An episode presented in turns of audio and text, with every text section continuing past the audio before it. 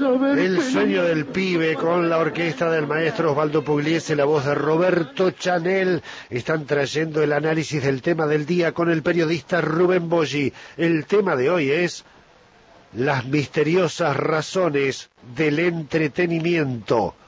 Buen día, Rubén. Buen día, Sergio. Buen día, mis fugaces admiradoras y demás seguidores de esta columna diaria.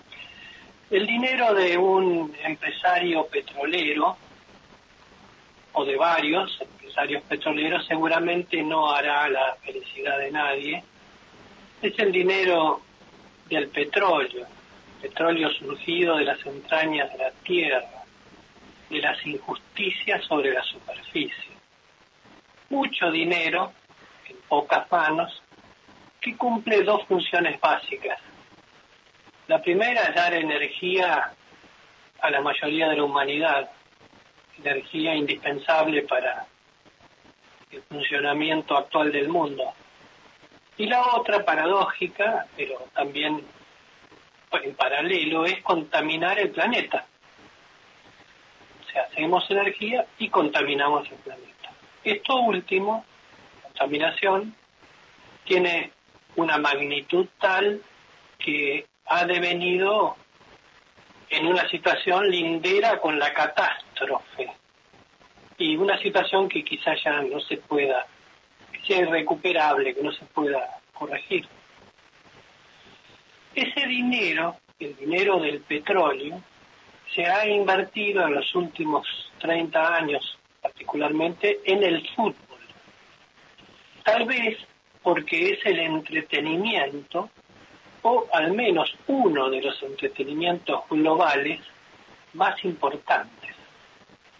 Es un negocio para invertir desde ese otro negocio subterráneo y finito, porque tiene fecha de vencimiento, la producción de petróleo, y es un negocio que seguramente multiplica esos petrodólares le da poder de inserción a escala global, influencia casi infinita, manejo de los sentimientos de las masas, las masas, las aglomeraciones de personas, que están cada vez un poco más estúpidas, atadas a pantallas que son cada vez más pequeñas. El ejemplo más resonante de las inversiones petroleras orientales en el fútbol y el capitalismo occidental es el Paris Saint-Germain, el PSG.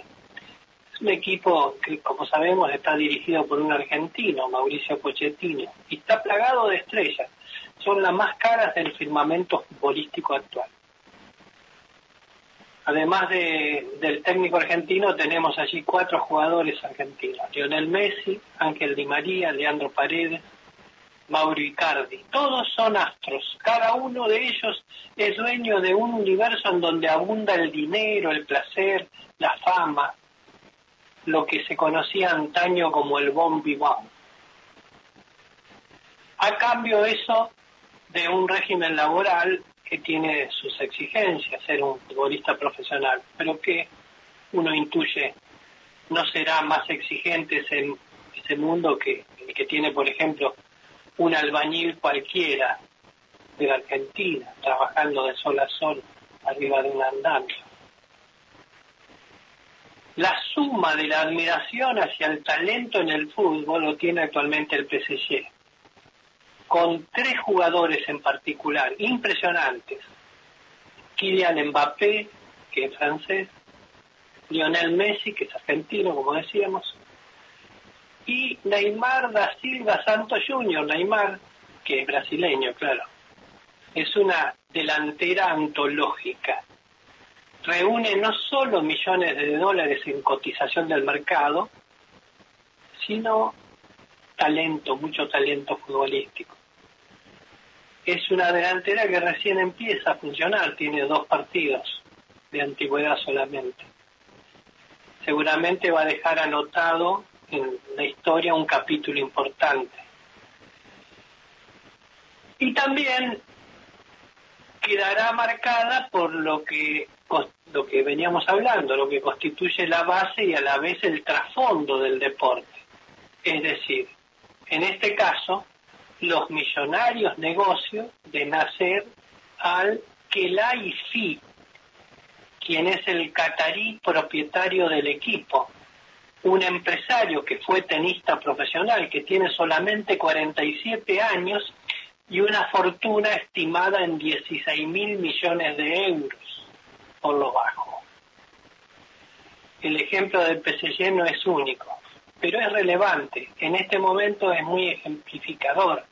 Sintetiza lo que para mí es la mayor paradoja actual de la humanidad. Cómo los dueños del dinero del mundo, son poquitos, esta gente, entretienen a los no dueños, a, los, a quienes no somos dueños de nada o de casi nada, que somos muchos, la mayoría, podríamos decir, total y absoluta en el planeta. ¿no? ¿Cuál será el propósito de ese entretenimiento? ¿Por qué hay tanto interés de los pocos que son los dueños del dinero en entretener a la mayoría? Es una pregunta que casi nadie contesta, una pregunta que poco se hace, una pregunta que tal vez muchos prefieran no formular. Pero yo, como tengo admiradoras fugaces, la formulo ahora. Me lo pregunto yo y se lo pregunto a ustedes. ¿Por qué nos quieren entretener? ¿Por qué nos quieren entretener?